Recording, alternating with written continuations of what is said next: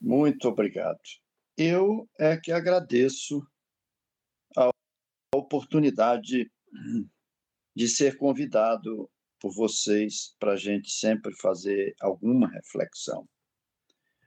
E reflexões temos feito a respeito da, da vida, das coisas que têm acontecido durante a nossa existência, para que a gente se afaste um pouco daquela ideia das chamadas religiões que nos levavam para um patamar do inatingível.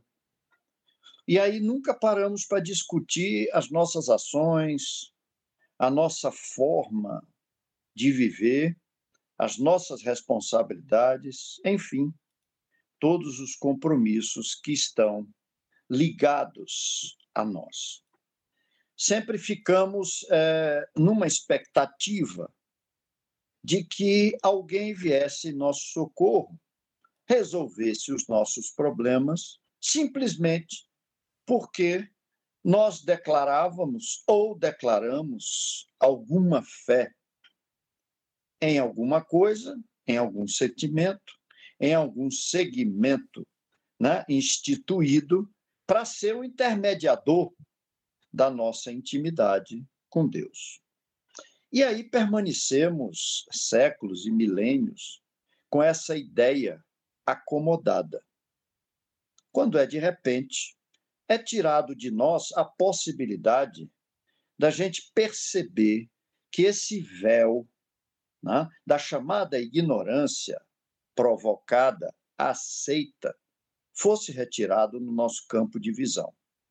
E aí vieram várias mentes com o compromisso de nos passar mensagens de transformação para que a gente pudesse enxergar de maneira mais clara a nossa própria intimidade, as nossas responsabilidades e a nossa relação primeira e principal com Deus. Quando isso acontece, e que a gente absorve com essa segurança, a gente começa a não querer mais terceirizar as nossas responsabilidades e o trabalho que nós temos que fazer para poder conquistar espaços e ambientes mais confortáveis vibratoriamente no ambiente, no mundo espiritual que todos nós estamos inseridos. Eu estou dizendo isso porque é uma base de reflexão transformadora que nós precisamos ter. E agora que vínhamos conversando muito, discutindo a grande oportunidade da chamada pandemia de nos trazer a reflexões mais profundas do nosso ser, o que para muitos causou insegurança, causou processos de angústia, em outros até a depressão, em outros, de maneira mais avançada, o desejo de sair da vida de forma antecipada, como se assim o problema fosse resolvido. Então começamos a refletir, pensar, ler, conversar num isolamento importante, ou seja, um freio de arrumação na vida de todos nós no orbe terrestre.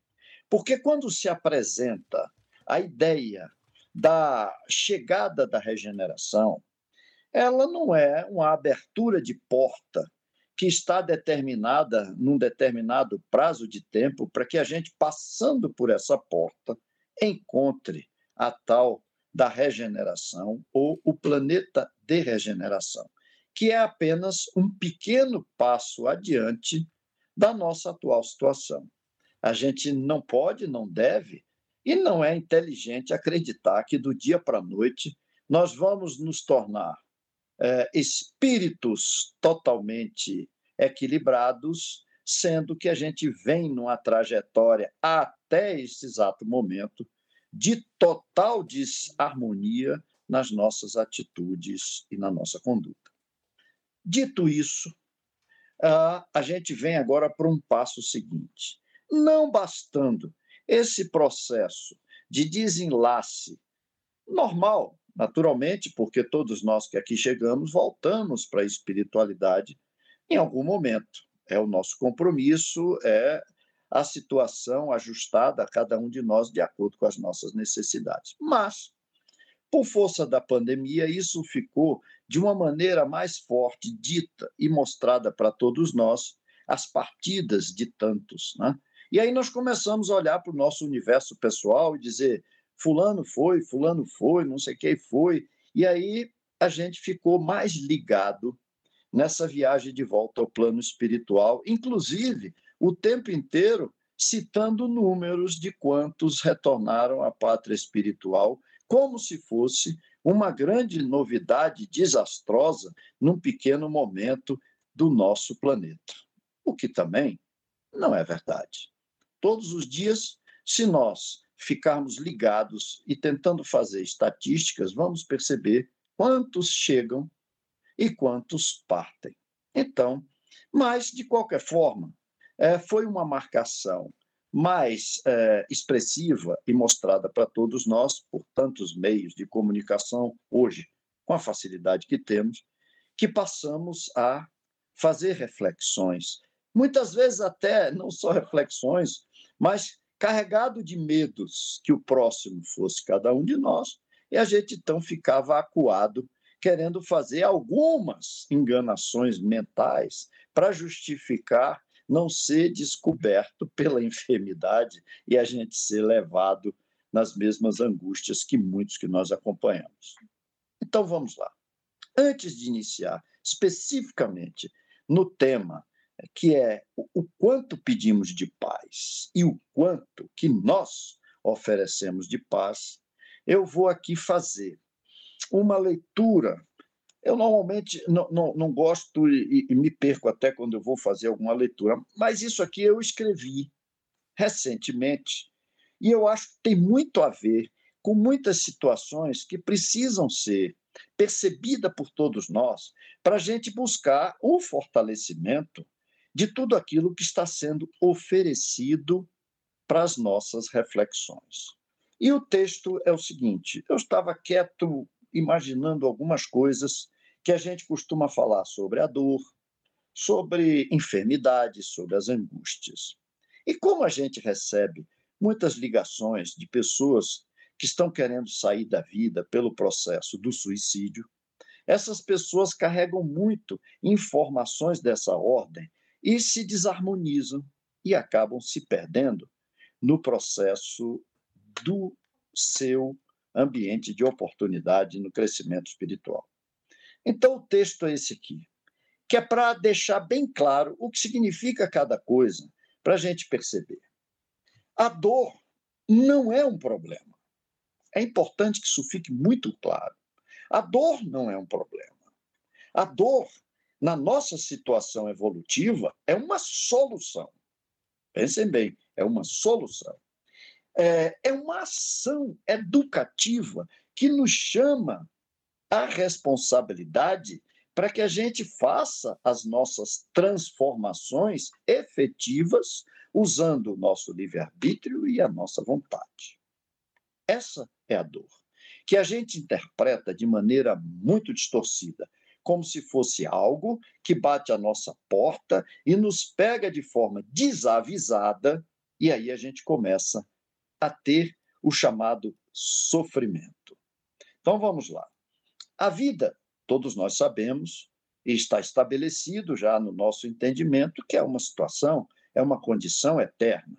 A gente vai avançando, já passou por muitas etapas, muitas outras vamos passar, então é eterna.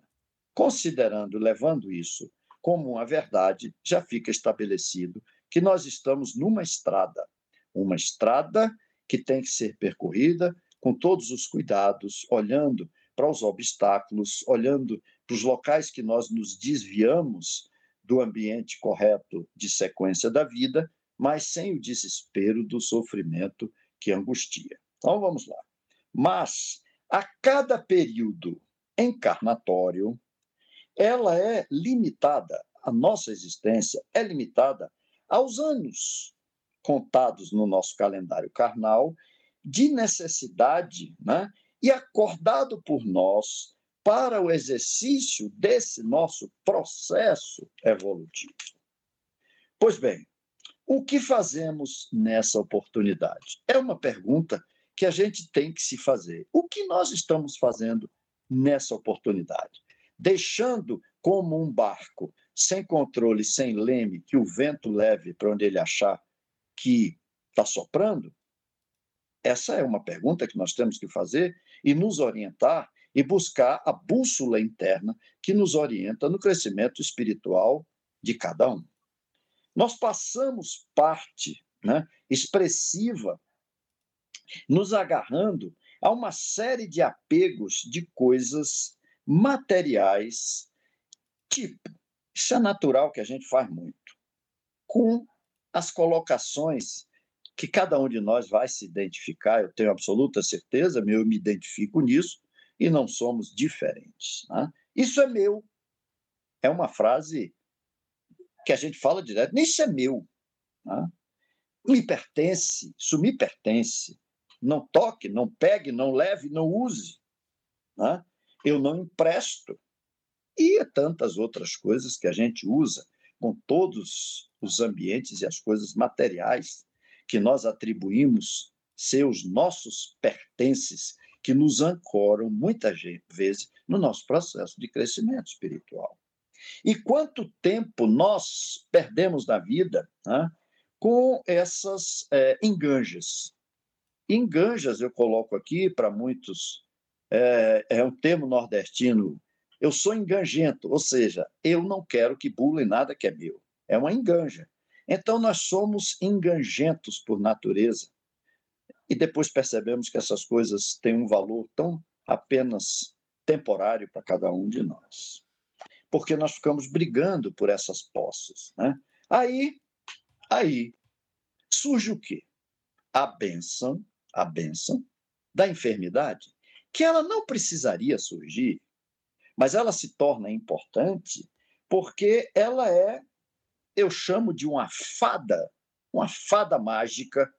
A enfermidade é uma fada mágica né, que nos convida para uma reflexão e para que a gente perceba né, que é, efetivamente nada do que nós damos, os valores que damos, tem a importância que nós achamos que, que tem. E nós não conseguimos enxergar de outra forma. Aí a enfermidade vem e faz com que a gente se torne mais dócil e talvez sensível para perceber o que estamos fazendo de errado, se eu puder usar essa palavra. E a evolução é espiritual, ela não é improvisada. Né? Ela não é improvisada e nem cai do céu como um passe de mágica. Né? Não tem quem possa se lançar a maiores alturas sem que a gente tenha as asas de Ícaro. Né? Nós temos que ter asas, não podemos nos alçar crescer, voar, se não tiver um impulsionador e um estabilizador que nos dê essa possibilidade. Eu chamo aqui das asas de Ícaro. Então vamos lá. É, na correria, nós é, perdemos uma grande oportunidade de viver. Nós não curtimos muitas vezes a vida como ela está ofertada para todos nós em tantos momentos da nossa existência. E é isso exatamente que nós estamos vivendo agora. Esse é um texto que eu praticamente acabei nem lendo, mas fazendo os comentários com algumas coisas que estão aí pontuadas, que eu acho que é um resumo de uma série de situações que nós precisamos passar a nos preocupar, em vez de ficar com aquelas mesmices dos peditórios de sempre, sem que haja por nós uma ação efetiva de transformação. Isso é fundamental que aconteça na nossa trajetória. Precisamos dar esses valores à nossa existência. Aí eu venho agora para o ambiente mais presente. Né?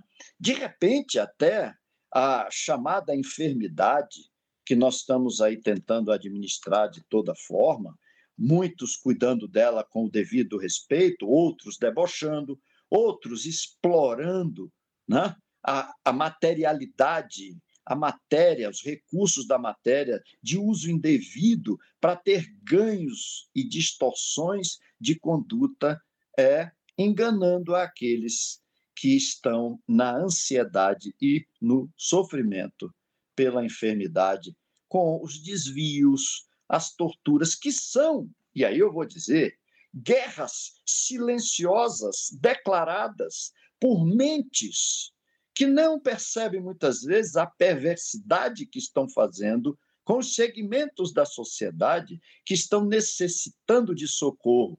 E a humanidade e a urbanidade é totalmente desprezada e esquecida por esses segmentos que estão aí. Eu não vou aqui fazer nenhuma citação, mas vocês que estão vivendo a mesma vida que eu, o mesmo ambiente que eu, as comunicações que são colocadas de forma distorcidas ou não, fakes, torturas, tomadas de posição é, com sentido prejudicial em tantas direções, outras responsáveis, outras equilibradas, outras cheias de urbanidade e de solidariedade, mas nem sempre assim acontece. Bom, então esse ambiente até parece que já desapareceu, porque foi substituído por uma outra mídia, uma outra falação sobre a chamada guerra que está existindo declarada no nosso orbe, nessas duas posições de irmãos nossos e nações estabelecidas por fronteiras né, diferentes, imaginárias, que estão aí nesse sofrimento, nessa intranquilidade, tenha lá a justificativa que quem quiser dar. Mas é sofrimento, é angústia, é resgate e ação de muito sofrimento adiante para ser resgatado. Mas vamos lá. Então, estamos hoje substituídos exatamente pela guerra. E eu quero deixar um outro registro aqui. Nós temos hoje no nosso orbe pelo menos 157 confrontos de armados, de espaços de buga, de torturas, de terrorismos, fora as guerras urbanas da droga, é? Dos, da, da, do, do banditismo das nossas condições íntimas, que estão aí, muitas vezes, aqui no nosso espaço, ao nosso lado, e isso, as informações e o noticiário nos dão posição todos os dias da nossa existência. Basta acordar e ligar um aparelho de comunicação, como hoje nós temos, com a facilidade que temos, de saber tudo o que está acontecendo em qualquer lugar do planeta, na hora que aquilo está ocorrendo. Online, como a gente diz. Então, nós temos que parar para perceber que nós temos uma guerra muito extensa no nosso orbe terrestre. E essas guerras causam o quê? Causam ondas de negativismo que é absorvido por todos nós, por todos nós. E nós ficamos, às vezes, adoecidos vibratoriamente por conta dessas ondas. E às vezes achamos que não. Aí é onde vem a pergunta: nós estamos sempre pedindo paz, mas o quanto de paz que nós oferecemos na nossa existência, no nosso dia a dia? Talvez pouca paz nós oferecemos. Somos os grandes impacientes do trânsito, não é isso? Eu vou dar exemplos práticos. Somos os impacientes quando temos que enfrentar uma fila, somos impacientes com aqueles que nos rodeiam, somos impacientes quando estamos diante de buscar um socorro pessoal, o nosso egoísmo a nossa prepotência sempre diz e nos mostra que nós é que devemos e temos que ter as prioridades. Isso é um confronto? É claro que é um confronto. Não é armado? Não é armado, mas é armado de vibrações negativas que soltam dardos, dardos que ferem, dardos que adoecem, e dardos que retornam para nós mesmos na mesma intensidade. Então, que paz nós precisamos oferecer? A paz da serenidade é fundamental. Não é a gente se dirigir para um templo, seja lá para onde for, colocar as nossas mãos respostas, né? as palavras bonitas que a gente já consegue dizer, que vai e que vão criar um ambiente de transformação na nossa intimidade. Pelo contrário, nós temos informações, até da doutrina que abraçamos, que tudo aquilo que nós já sabemos tem um peso muito grande de responsabilidade para a gente trabalhar de maneira melhor, ajustada, equilibrada e efetiva. Esse é um raciocínio.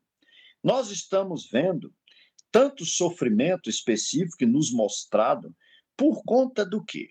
Brigas de fronteira, brigas econômicas, aonde existe hoje no planeta que nós estamos habitando muito mais do que nós precisamos em alimentos, podem ter certeza disso, em elemento água, em elemento ar, mas a nossa ganância, que eu falei no início, da posse, do meu, a gente se apropria de tudo e muito do que a gente não consegue usar e não libera e não permite que outros participem dessa divisão natural que ela tem que surgir. Porque quando nós chegamos no plano espiritual, nós não vamos ter salários, nós vamos ter o que a gente chama de bônus hora, ou seja, ações efetivas feitas de forma positiva que elas vão reverter para cada um de nós para nos atender nas nossas necessidades básicas, que elas são simples e que nos engrandecem e harmonizam o nosso coração. Essa é a verdade do nosso orbe terrestre. Mas não, nós vemos os níveis de ganância, nós olhamos, às vezes, certos indivíduos que recebem a oportunidade abençoada de conduzir pessoas. É uma benção conduzir pessoas. É, um, é, é, uma, é uma delegação extremamente forte. Nós não recebemos a delegação de conduzir pessoas para o abismo. Não existe isso. O que acontece é que os nossos desequilíbrios pessoais e as nossas vaidades e as nossas ganâncias nos levam a isso. E aí há uma mácula de sofrimento espalhada por conta das nossas atitudes irresponsáveis diante de tantos fatos que nós estamos aí presenciando. Espíritos que nós não podemos dizer inocentes. Eu quero registrar uma coisa aqui. Tudo o que acontece, seja lá onde for, quem está por ali tem uma razão de estar por ali. Como nós, quantas vezes estamos em algum lugar porque precisamos estar. Agora, agora, é fundamental que fique claro uma coisa: não precisam que as coisas aconteçam do jeito que acabam acontecendo, como se fosse uma fatalidade. A guerra, a destruição e o sofrimento daquelas pessoas é porque elas precisavam disso. Ok, precisamos sim, o processo reencarnatório é uma forma educativa de recondução e nos dá uma nova direção. Mas nós já temos algo fundamental para fazer com que a gente não tenha que ter esses sofrimentos que a gente tem visto, como no caso mais expressivo, esse confronto que é mostrado para nós todos os dias nos meios de comunicação, aonde crianças, adultos, pessoas andando sem ter um rumo, sem ter o alimento, em locais totalmente de temperatura é, agressiva, mas poderia não ser assim. Esses resgates poderiam ser fazendo o bem, fazendo o trabalho do afeto, do amor, da divisão, da concórdia. Podem ter certeza disso. Isso é que é triste. Nós não precisamos passar por uma série de coisas desde que cada um de nós faça diferente. Porque nós já conquistamos dois elementos importantíssimos para fazer essa transformação: a inteligência e o livre-arbítrio. Esses dois componentes nos agregam numa outra direção, que seria o sentimento, a solidariedade e a humanidade, passando a fazer parte dos nossos processos de ajuste. A contabilidade do universo ela tem uma distorção muito grande no aspecto a nosso favor. a nosso favor. Nós temos a lei de causa e efeito, ação e reação, que essa é não se modifica nunca. Mas o Criador, ele foi tão condescendente que nos deu uma contabilidade favorável a nós quando o mestre disse que, se fizéssemos um gesto positivo e de transformação, nós seríamos perdoados de 100 ações negativas. Perceberam isso? Tem contabilidade distorcida mais favorável a nós do que essa. E essa exatamente a gente não tira proveito. Porque se a gente faz um gesto positivo, uma transformação diferenciada, nós passamos a fazer duas, quatro, oito, e começamos a resgatar as centenas de situações desagradáveis que temos para reconstruir pelo trabalho do amor, do afeto, da transformação, do uso da inteligência, do livre-arbítrio. É uma coisa que eu me esforço muito para fazer. E eu costumo dar um exemplo. Olhem para o seu braço. Em algum momento, em alguma oportunidade reencarnatória, você usou esse braço para maltratar, para tirar vidas, para apontar erros e para gerar injustiças. Aí você, quando está na engenharia reencarnatória, você sabe que ação e reação, causa e efeito, vai cobrar de você uma transformação de tudo que você fez com esse braço. Então, há uma perspectiva fortíssima de você, quando aqui chega, perder esse braço. Perder esse braço num acidente, seja lá de que forma for. Esse braço será subtraído de você, para que você perceba o quanto que ele tinha de importância para sua existência. Agora, com essa contabilidade que eu falei a nosso favor, você reencarna. Olha para esse braço e diz: Eu vou dar utilidade a esse braço. E aí você usa esse braço para socorrer, para fazer afagos, para ajudar pessoas, para construir, para criar uma realidade diferenciada. Aí a contabilidade favorável a nós diz: ele não precisa perder esse braço para sofrer, porque ele está dando a esse braço a ação positiva da existência e da responsabilidade de transformação. Aí, às vezes, você apenas perde uma unha para sentir aquela fisgada, bateu na porta do carro, fechou no seu dedo, mas não precisa perder o braço.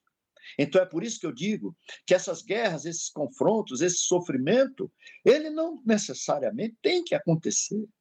Se for usada essa contabilidade do bem, essa contabilidade do afeto, da transformação e do amor, que ela, nos ambientes religiosos, milenares, nunca foram estimuladas para que a gente assim percebesse. A gente sempre foi colocado o seguinte: me use como instrumento de ligação entre Deus e você. Me pague para isso. Me use para isso. Eu estou pronto para isso. E assim nós nos acostumamos a tentar passar as ações de transformação para o peditório de outros que nos rodeiam. E com isso, nós fomos e estamos jogando fora essa contabilidade favorável a cada um de nós, que é a contabilidade da transformação, de fazer o bem, para que o sofrimento não tenha e a dor não tenha razão de ser para existir na nossa intimidade. É isso que nos entristece. É ver os corações em angústia, porque não se transformam, não agem, nem que seja de maneira sutil, devagar, direcionando as atitudes para o bem. Nós estamos já muito grandinhos em termos de processos reencarnatórios, estamos aqui num ano contado de 2022, que foi referência a partir da vinda do cidadão que nós chamamos de mestre, companheiro. Tantos outros também vieram e continuam vindo nessa massa reencarnatória que nós temos hoje de pelo menos 8 bilhões de espíritos ocupando o escafandro físico. Quantos espíritos positivos estão por aí dizendo coisas importantes, chamando cada um de nós a responsabilidade de diversas formas, pelos escritos, pelas falas, não é? Então, vamos lutar muito para tirar de nós o sofrimento usando a contabilidade que nos é dada favorável de uma ação no bem, nos elimina 100 negativas. Esse, eu acho que é uma das maiores grandezas, que a gente não explora isso de maneira oportuna para o nosso ambiente pessoal. A gente não procura crescer nessa direção. E aí, que paz que nós oferecemos, não é? Esses dias eu me peguei numa situação, e eu gosto muito de dar exemplo meu. É? Dos outros, cada um tem os seus. Mas esses dias, e eu sou muito crítico nas coisas que eu faço, ainda bem, para poder escorregar um pouquinho menos. Mas todos nós temos um espírito belicoso, a nossa história reencarnatória no orbe terrestre, nós somos egressos, chamados exilados de outros planetas, porque nós não conseguimos ter sensibilidade. Nós tínhamos inteligência, nós tínhamos livre-arbítrio já conquistado, mas não usávamos isso em benefício do bem. Então, olha, não cabe mais você aqui. É natural. Se você tem alguém residindo na sua casa onde você não se ajusta às regras estabelecidas, você faz um convite, às vezes suave, ou às vezes impositivo, de você não é pessoa grata aqui. E no universo não é diferente. Então, nós deixamos de ser pessoas gratas em algum lugar que já estava se transformando e recebemos a oportunidade de vir para essa morada, chamada orbe terrestre, planeta que foi pronto e preparado para nos receber e vai receber tantos outros, como tem tantos outros planetas aí, moradas do Pai, estruturadas e aptas a receber quem já andou um pouco mais e outros que ainda não andou nada, e nós que muitas vezes não estamos querendo andar e que vamos ser convidados não é, a se retirar de forma muito educada. Saiam daqui, você está sendo puxado né, para outra situação de vida para você se reorganizar e aprender a obedecer regras, condutas, urbanidade, sentimento, respeito e partilha. Então, esse é o momento de todos nós. Agora, para que isso ocorra, ó, vamos lá, é responsabilidade e trabalho nosso. Então, você vê, nós estamos aí 2022 anos fazendo as mesmíssimas, coisas, porque o nosso orbe, se nós percebermos, nós fomos baseados, estruturados em guerras, dores. Quando nós viajamos, por exemplo, para a Europa, quem já teve oportunidade de ir, ou mesmo hoje nem precisa ir, porque você tem aí os programas O Mundo Visto de Cima, tantas coisas com clareza que às vezes até você nem precisa gastar dinheiro para ir conhecer, já vê, às vezes, com mais detalhe que você vê de cima. A gente vê castelos, fortificações, palácios, coisas maravilhosas que engrandece o nosso olhar quando a gente vê, oh, só que aquilo tudo foi construído para quê? Para guerra, para defesa, para ataque, para luxúria, para ganância, palácios maravilhosos construídos às custas de quê? De escravidão de pessoas, de seres humanos sendo forçados a fazer aquilo que não desejavam pela imposição da dor da espada, privando essas pessoas de convívio de família, porque eram consideradas párias da sociedade. E assim nós construímos esse orbe terrestre. Eu estive em Portugal um dia e até hoje eu guardo o exemplo de um garçom que me atendia numa cidade chamada Mafra. Eu estava com a minha mulher num restaurante, numa praça, fazia muito frio, um frio seco, agradável, e nós sentamos para almoçar. Estava vazio. porque eu não costumo viajar em período de temporada para não ter tumulto. E eu olhava para aquele, aquele monumento de construção, que acho que era, é um dos maiores da Europa, um, um centro de. um convento, um mosteiro. Eu olhava, e aí o garçom se aproximou e eu disse: Amigo, que obra fantástica. Esse garçom olhou para mim e disse, com aquele sotaque português: Senhor, podes vir aqui para eu lhe mostrar uma coisa muito interessante. Eu digo: Diga. Me levantei e acompanhei ele.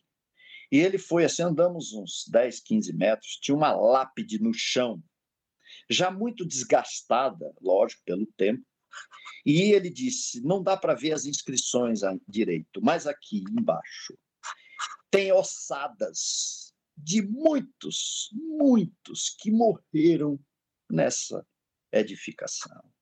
E essa edificação, meu amigo, ele me disse, era feita para ser a morada de Deus. Senhor acredita? Eu olhei para ele e falei: é claro, eu tenho pleno entendimento do que você está me falando. Pois é, esses que estão aqui são os felizes que morreram porque não aguentaram a dor do trabalho forçado, morreram.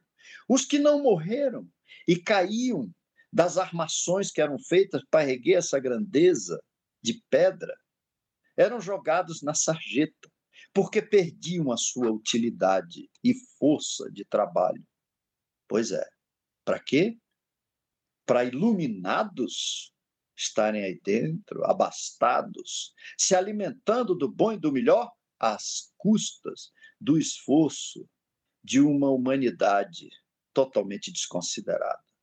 Esse foi o ensinamento desse cidadão português. Eu olhei para ele e falei, amigo, tudo que a gente observa tem uma lição grandiosa. E assim somos nós. Então, nós fomos e edificamos a existência até hoje dessa forma. Destruímos em nome da conquista, e quando chegamos, temos que construir novas fortalezas, porque em breve aqueles machucados, sofridos, de uma forma ou de outra, vão vir nos cobrar aquilo que foi tirado de nós, que foi feito para nós a dor e o sofrimento. Hoje é a minha grande preocupação. E estou aqui exatamente agradecidos a vocês por esse convite para poder fazer essa reflexão, que eu tenho absoluta certeza que vocês vão e têm a vivência para poder estar percebendo, e muitos já devem estar pensando dessa forma também, o que é muito importante. Porque a doutrina que nós abraçamos, ela não é contemplativa. Não é contemplativa. Porque contemplativa não resolve nada. Ela é um convite constante à ação transformadora. E a ação transformadora, ela está aqui, nas nossas conversas, nas nossas reflexões, no olhar da nossa vida, para que a gente perceba que a dor e o sofrimento é apenas o que eu disse no início, uma ação extremamente educativa que nos convida a crescer, a se transformar, a ser solidário, a estender a mão, a ser menos egoísta, a não criar um ambiente desesperador de é meu, não cedo, não divido. Nada disso tem sentido quando chega a enfermidade. E ela chega para todos nós. De que forma? Pode ser que a gente tenha que partir por uma enfermidade ou não. Mas o nosso retorno ao plano dos espíritos, que é a nossa vida real, é uma viagem temporária. Muitos vão mais cedo, outros um pouco mais tarde. Né? Aliás, uh, e aí a gente precisa estar com essa contabilidade favorável a nós sendo usada. Vamos passar a usar essa contabilidade favorável de que uma ação positiva, mas uma ação positiva com segurança, não é enganatória, nos dá a possibilidade de corrigir sem situações negativas. Eu hoje já disse algumas vezes, talvez para vocês aqui, digo sempre, eu não faço mais nenhuma prece de angústia ou de pedidos na hora que amanhece o meu dia. Quando amanhece o meu dia, eu tenho feito algo interessante. Boto a mão no meu cabelo e agradeço por eles estarem aqui desempenhando a sua função. Pelos meus olhos que veem, pelos meus ouvidos que ainda escutam, pelo meu nariz que puxa o ar, pela minha garganta e minhas cordas vocais que permite que eu exercite e que eu transmita aquilo que o meu cérebro, que me abriga e armazena o conhecimento, me permite expressar. O coração que bate sem eu pedir, mas bate sempre. As artérias que conduzem a seiva que é o sangue para alimentar todo o meu corpo. Os meus pulmões, esse fole de vida que faz com que eu troque oxigênio pelo gás carbônico, alimentando as minhas células. Agradeço a cada uma delas em particular. Agradeço a todos os meus órgãos, todos. E ainda brinco com o meu apêndice, que tenho ele. Eu digo: não se manifeste. Você está aí e preciso que você fique tranquilo porque para mim você tem utilidade. Porque se você achar que não tem utilidade, você vai inflamar e vai me incomodar muito.